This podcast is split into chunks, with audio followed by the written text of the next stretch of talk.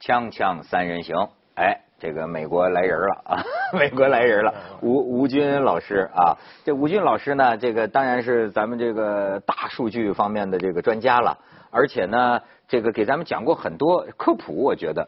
可是今天呢，你让我有一个发现，就是你真是多面向的，你让我想到一个什么问题啊？华裔参政的问题。嗯。他说想讲讲美国大选，我才知道啊，你这么一个科学家出身的人，他还。帮着一个谁呀助选？您还是算共和党的？共和党的对。您什么时候加入的？呃，这个美国啊，没有一个说你一定说要申请加入，你自己那个选举的时候说我就那个成为共和党的这个成员就行了。然后呢？那么交一年的一百块钱吧。一百美元。一百美元，对。哦。那其实呢，那你要真正成为这党里头比较活跃人，就是他的活动你得参加。就比如说，我们今天要呃呃，我们要去支持一个议案，然后你需要去帮着拉着一些人去来来投票来支持这个议案等等这这种，或者说呃，我们这儿比如学区哪个这个代表要参这个竞争这个学区的这个委员的位置，你你去帮他选举，但是你可以自己站出来说，我我代表大家去选举也行，但是这比较花时间呢。那。退党呢，要经过什么手续？你你你你明天宣布你退就退了。比如说最简简单的一个人，我讲退党就是说咱们这说希拉里这个民主党的这个这个候候选人吧，他原来是共和党的。哦，希拉里原来是共和党的。嗯。后来呢，他有一次呢，在那个中学也不是大学呢，那个参加辩论，但是大学是参加辩论，就是给他一个用他的话说反方吧，就是说是你去代表民主党去。辩论，他一觉得我好像更赞同民主党的观点，从此以后他就成为了民主党的人了。那我再问你，我能不能身在曹营心在汉？我能不能身在共和党？但是呢，我觉得共和党这件事儿，这个政策我不同意。可以啊，可以啊，这件事上我同意他们民主党那政策。可以投票，投票是这样子，经常是会有这样投票的。就我没投自己本党。那可以，没问题，没问题。那这党太没有力量了啊！这党这个这党就要有组织无纪律，这党对对对，确实有组织无纪律，它是比较松散的。但是呢，它还有一些共同的理念，就是说这两个党理念上略有一些差异的这样。那不是？那你表面上是随便妄议，嗯，但是实际上呢，很多美国人的家庭呢，传统一直是共和党，传统一直是民民主党。美国很少有一家人像台湾这样蓝绿在饭桌上在床上吵的。他们基本上一家基本上是共和党的，大部分有就是共和党。对，而且一代的价值观的那个传承又很稳定。价值观传承，您讲的非常的稳定，哎，没有像中中国以前呃两派，对不对？好派批派，床上打。台湾现在你看一家人家里边吵，对不对？香港现在吵，哎，美国他以家庭分，这什么道理啊？怎么子女都听父母的？也不是子女都听父母，第一跟地区有关。嗯，就是说美国呢，总的分蓝色州和红色州。嗯。就是说，在有一些州比较激进，支持这个呃民主党，叫做蓝色的州，那他们的平时受的学校受的教育受的影响，这个都呃都是比较呃自由化的，就是基本上就两边靠海的就是蓝色，两边靠海的就是中间那么一些相对保守一点的这个共和党的，那么包括呃最保守的一个州，就是说明确写进说能够。教这个叫做进化论，大概是将近两千年的事儿，这我们都觉得这个不可思议，但是它确确实实是很保守。那就不能讲猴子进化人的这个，因为你这个让我想到前一阵儿这个那个华裔警察的事情。对对对。那就是感觉美国华人都沸腾了。对。各地都游行啊。对。那个时候就有人聊这个，说你看看出来了吗？我们这个华裔就是不参政。就是不好参政，对，哎，所以呢，政治上发不出自己的声音，我们就被人家欺负。我觉得你倒是个例子，你作为一个自自然科学学者，什么时候对美国政治感兴趣？我是感觉到说这个，因为美国我生活了一段时间以后哈，一开始也不是公民，也没法那个参加参与这个政治，发现一个说就是这个社会是这样的一个，就是说叫做呃会哭的孩子。有有奶吃，是这样一个社会，就是说我们是命运共同体啊，跟中国是越来越多共同点了。对，就是这样子。所以呢，你要想让你这个族裔那个得到照顾，大家尊重你，你就得不断的发声啊。这个跟中国关键是为什么很多华裔不参政呢？过去就是它跟中国传统文化是相违背的。在中国，也要一个那个班上说这个有一学生老跟老师提要求，我要怎么怎么着，老师呢就把他说这个不听话的孩子啊，对对对对，给他打下去。那个总是找这听话的孩子。问题是在美国这社会，它是一个地方自治，就是说是自下而上组织起来的，所以没有一个家长去去关心你的，你自己先照顾好你自己。而且美国，你看它的各种法律都很很复杂，包括比如税法很复杂。为什么呢？是因为是各种利益集团博弈出来的结果。比如说，我支持这个这个新能源的，我就是要求说。哎，一定要给买电动车的人补贴。那么，然后呢，这个老的这个汽车厂就不干了。你看，这两个不同的利益集团，那就要说这个不行。所以他最后定来一个有时不伦不类的一法案，就是因为是各种利益集团博弈的结果。你要不去发声，你的利益对不起就没人照顾了。会哭的孩子有奶吃啊！我觉得这美国有点像我们公司啊。对，我们终于换上桌布了，看见了吗？对对。哦，那是哭了很久，哭了十八年了，把报纸换掉了，那终于换上桌布，这可以证实。哎，但是你咱们共和党现在感觉你，那你就要特朗普吗？穿床破我倒不，就是说并不反感他，不反感他。我觉得他某种程度上来讲，说出了很多。这个尤其中下层这个美国白人过去不太敢说的话，那你觉得他会干出那种不太敢干的事儿吗？呃，这倒不会，这是两个原因。第一个就是说他是一个很小的、很好的这个营销的人，这是他一个营销手段。第二个，美国这个政治呢，从现在其实也能看出来，就是说不管谁当总统，他政策的延续性是其实还是很好的。哎，你现在看着咱离美国远就不看不出来呀？就是说，这个川川普真有可能代表你们共和党吗？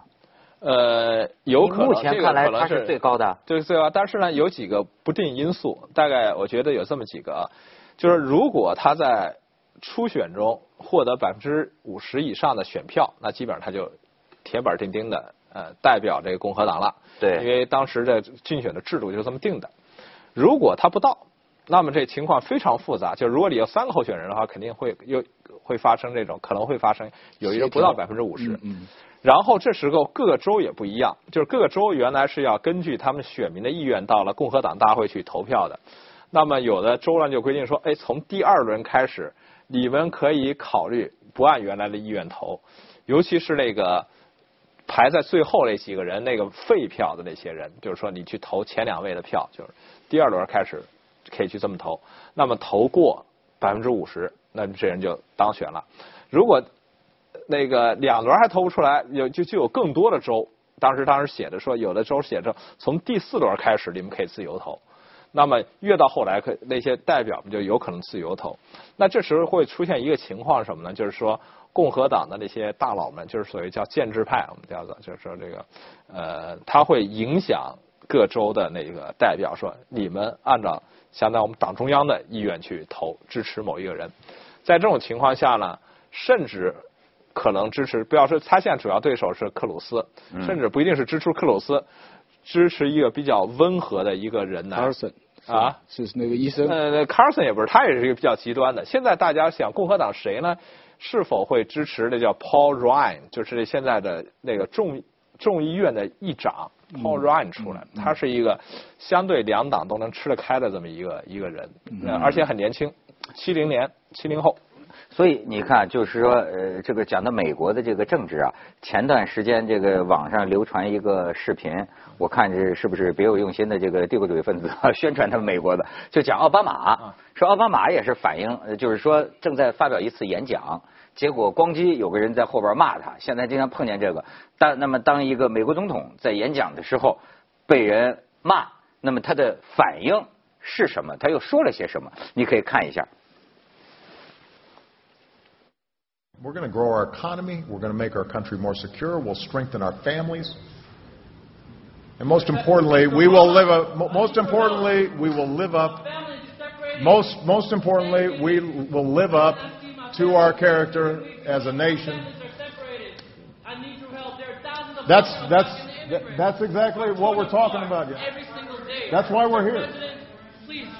executive order to halt deportation for all 11.5 undocumented immigrants in this country right now. What we're we trying- agree that we need to pass immigration reform. At the same time, we, you have a power to stop deportation for all Actually, I don't. in this country. And that's why we're here. I need your help. Okay. Stop deportation! Stop deportation! Stop Thank you. All right. What I'd like to do. No, no, don't worry about it, guys. Okay, let me finish. Let me, let, let me. How about, we, these guys don't need to go. Let me finish. I respect the passion of these young people because they feel deeply about the concerns for their families. Now, what you need to know when I'm speaking as President of the United States, and I come to this community, is that if, in fact, I could solve all these problems without passing laws in Congress, then I would do so. But we're also a nation of laws. That's part of our tradition. And so the easy way out is to try to yell and pretend like I can do something by violating our laws. And what I'm proposing is the harder path, which is to use our democratic processes to achieve the same goal that you want to achieve.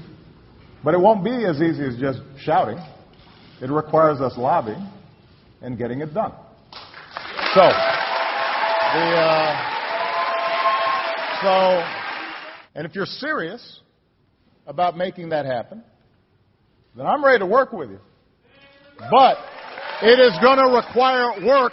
It is not simply a matter of us just saying, we're going to violate the law. That's not our tradition. But the great thing about this country is we have this wonderful process of democracy, and sometimes it is messy, and sometimes it is hard. But ultimately, justice and truth win out. That's always been the case in this country.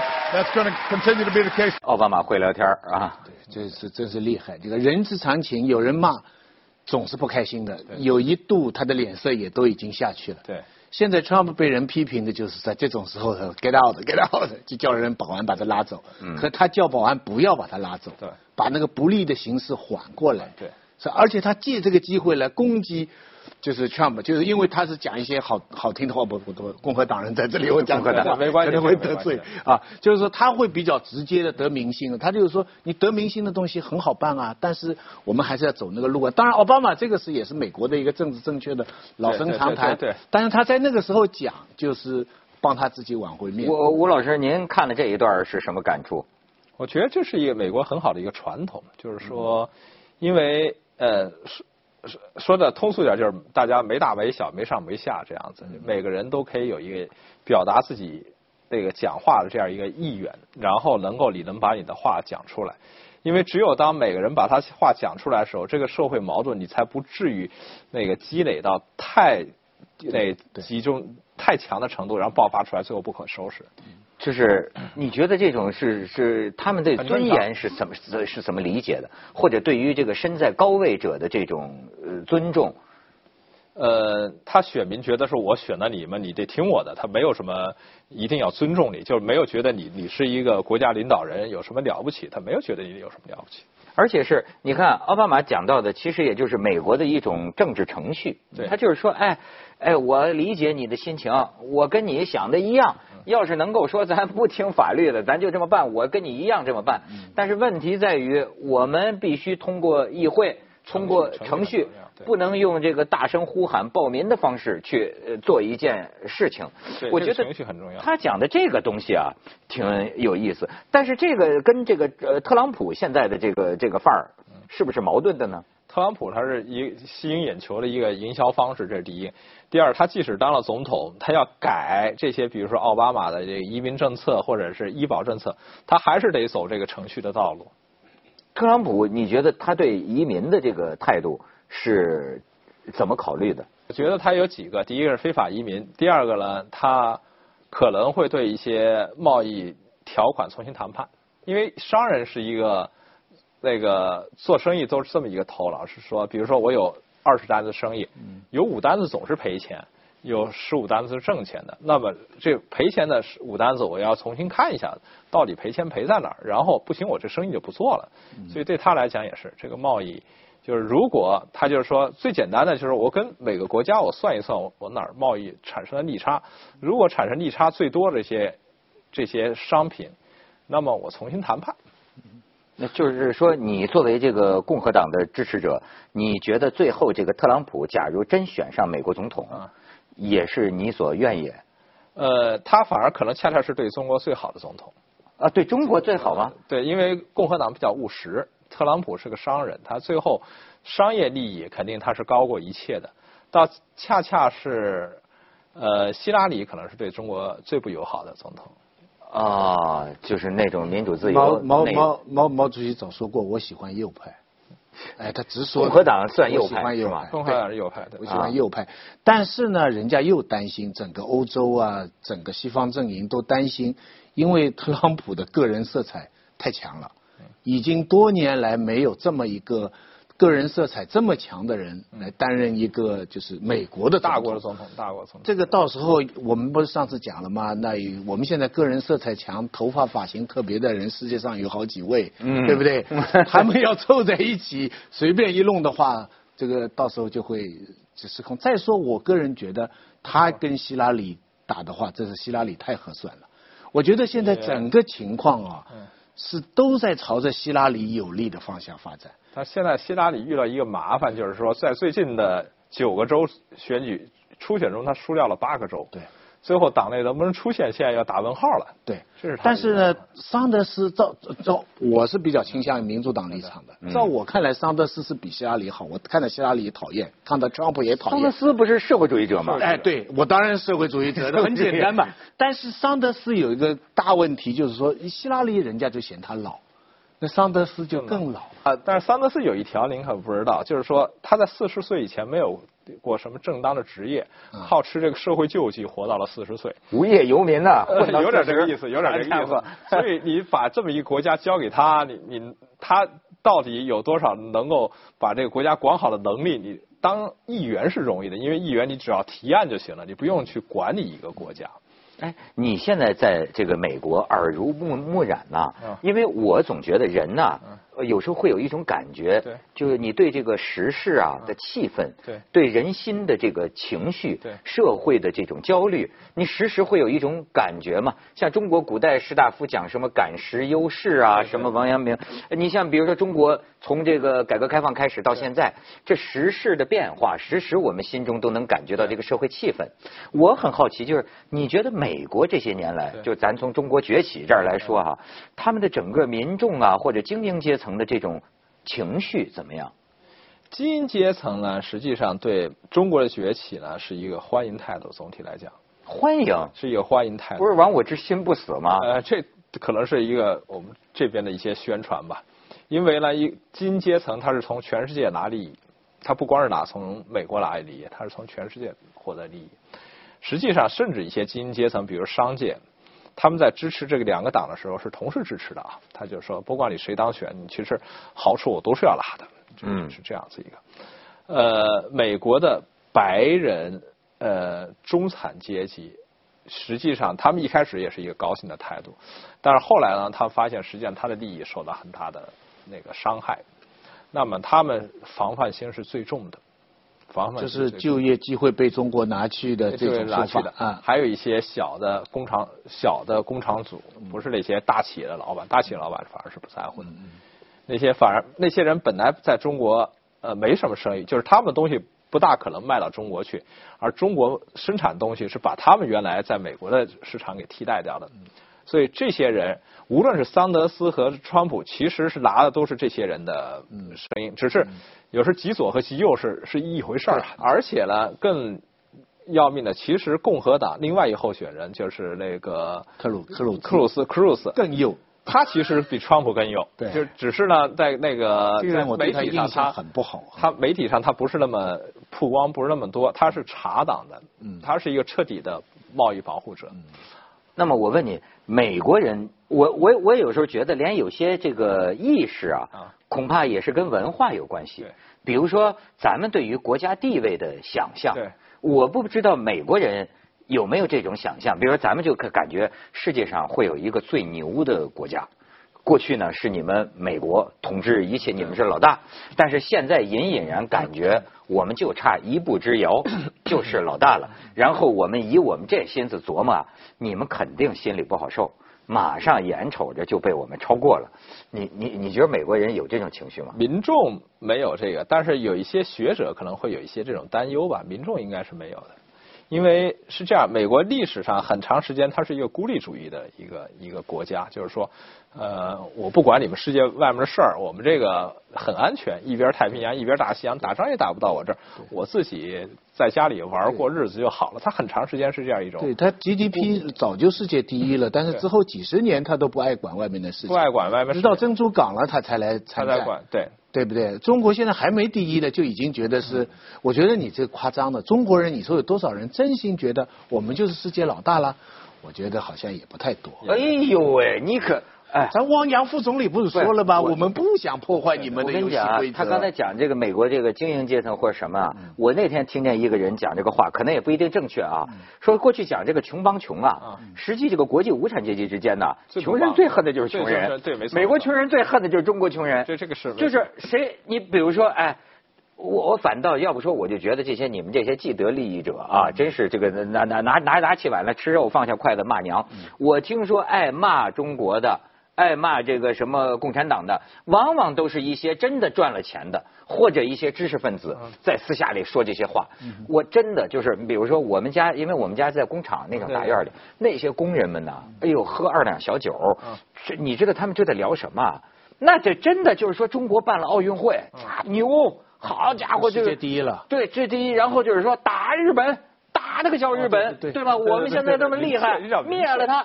这就美国有什么了不起的？对吧？美国，你说他实际上自己生活还很艰难，但是呢，我觉得是不是啊？这种国家的强大，让他觉得不是获得一种自我的强大。不是不是不是，问的这个是老传统了。我插队的时候，我有一次在队里跟农民说，我说苏联的地方比中国大，美国的经济比中国强，我差点被批斗。最后找到一张地图，他们才说哦，原来是这一个地方比中国大。